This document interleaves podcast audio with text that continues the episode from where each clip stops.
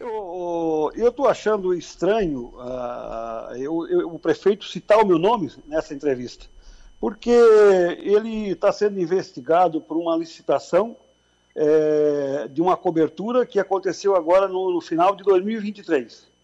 E toda a entrevista dele, ele se reportou ao aterro que foi feito no ginásio no começo do ano de 2020, 2022.